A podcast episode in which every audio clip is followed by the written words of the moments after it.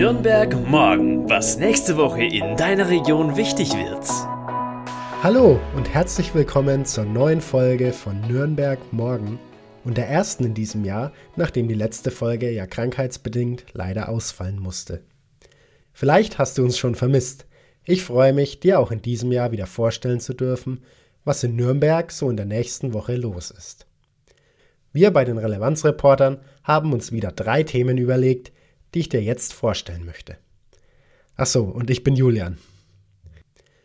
Zuerst blicken wir auf die Stadtpolitik. Die ist nämlich aus der Winterpause zurück und wieder voll im Tagesgeschäft mit ihren Ausschüssen.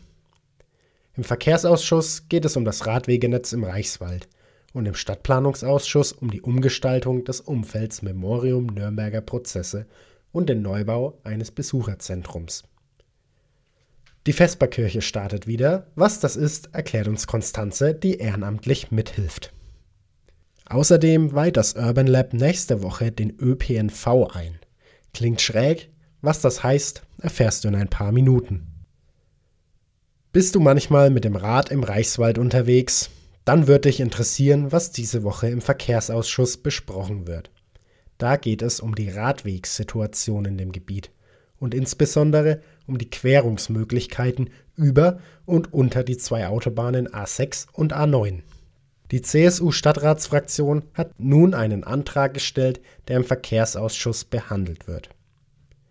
Danach soll bei der Autobahn GmbH, die ja für den Bau der Autobahnen zuständig ist, nachgefragt werden und die Autobahn GmbH hat da auch schon geantwortet.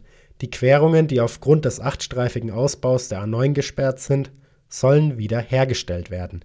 Am Ostkreuz sei bereits alles ausgebaut. Die Autobahndirektion hat die Stadt Nürnberg außerdem darauf hingewiesen, dass man weitere Querungsmöglichkeiten bauen könnte, aber das müsste die Stadt Nürnberg selbst bezahlen.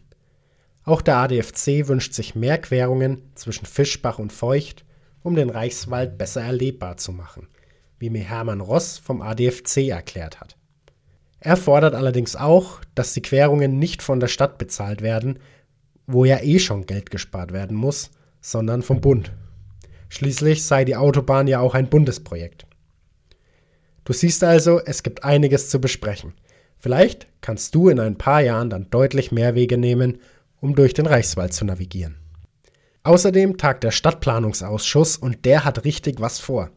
Es geht nämlich um die Umgestaltung des Memoriums Nürnberger Prozesse und die Errichtung eines Besucherzentrums. Wie du sicherlich weißt, ist das Memorium einer der geschichtsträchtigsten Orte in der Stadt. Im Saal 600 fanden 1945 und 46 die Prozesse gegen die Verbrecher des Nationalsozialismus statt.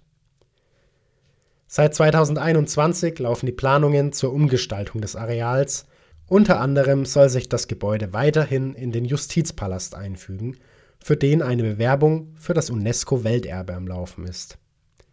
Das Memorium befindet sich im Ostflügel des Justizpalastes und kann erweitert werden, weil ein neues Strafjustizzentrum westlich des Palastes errichtet wurde.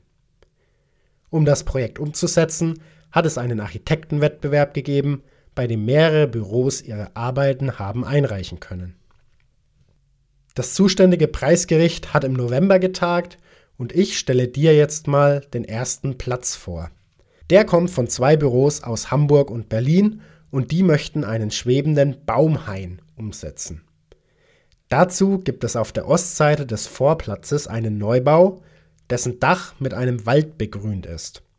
Laut der Bewertung der Jury ist das vor allem gut, weil sich das neue Gebäude dann nicht aufdrängt, und auch die geschichtliche Bedeutung des Ortes nicht untergeht.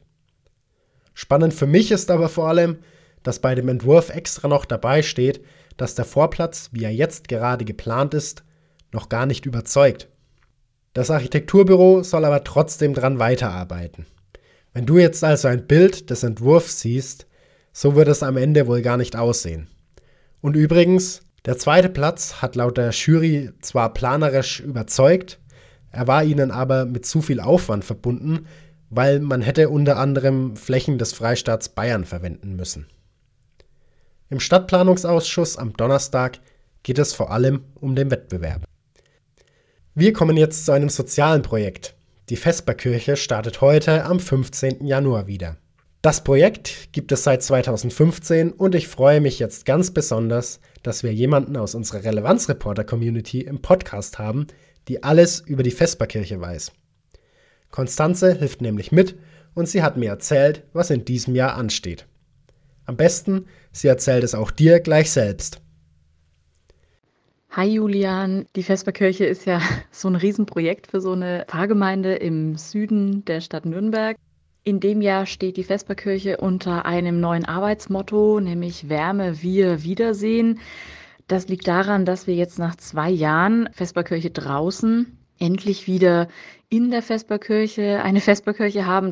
Wir hatten jetzt die letzten zwei Jahre so ein To-Go-Konzept, wo vor der Kirche Essen zum Mitnehmen angeboten wurde und jetzt feiern wir wieder ganz normal in der Fisperkirche. Das heißt, wir haben unser normales Konzept, das wir seit 2015 bearbeiten oder mit dem wir seit 2015 leben.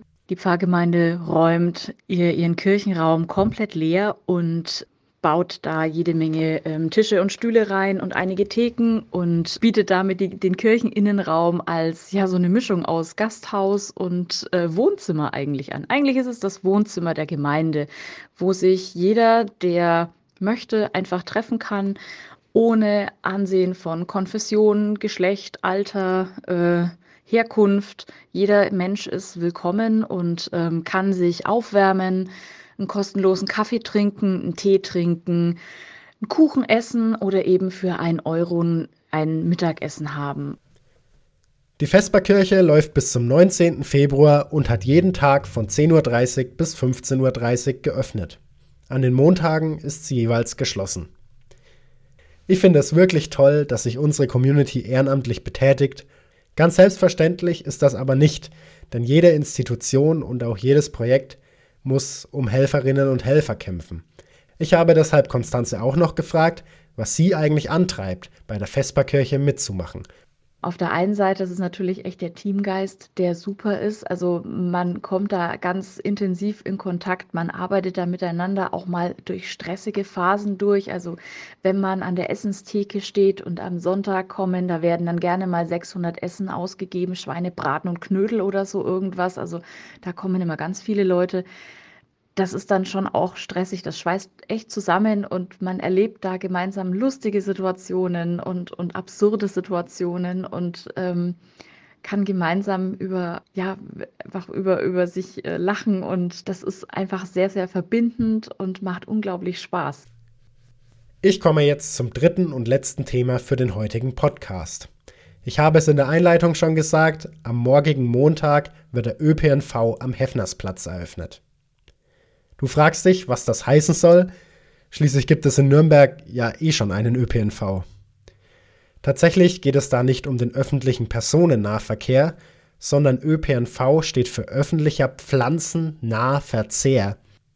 Und das wird umgesetzt von der Initiative Urban Lab. Ganz neu ist auch dieses Projekt nicht, den ÖPNV gibt es nämlich schon seit 2018. Und das war damals ein Projekt im Rahmen der Bewerbung für den Titel der Kulturhauptstadt 2025. So funktioniert das Ganze. Der ÖPNV ist ein mobiles Gewächshaus, in dem demonstriert und erforscht werden soll, wie Kräuter, Salat und Gewürze auch im Winter klimaneutral angebaut werden können. Eigentlich ist es im deutschen Winter ja viel zu kalt dafür. Der ÖPNV nutzt aber einen Kniff denn die Wärme kommt aus einem Wartungsschacht der Nürnberger Fernwärmeleitung. Außerdem wird das Sonnenlicht im Winter durch Solarzellen aufgefangen und damit dann LEDs betrieben, die die Pflanzen entsprechend beleuchten. Die Nährstoffe kriegen die Pflanzen dann über ein Hydroponiksystem. Das bedeutet, dass die Pflanzen in einem Substrat in Wasser wurzeln. Das Ziel des Urban Labs ist, dass die eh schon vorhandene Energie in der Stadt zur Nahrungsmittelerzeugung genutzt wird. Außerdem sollen sich am Heffnersplatz alle inspirieren lassen können und auch etwas lernen.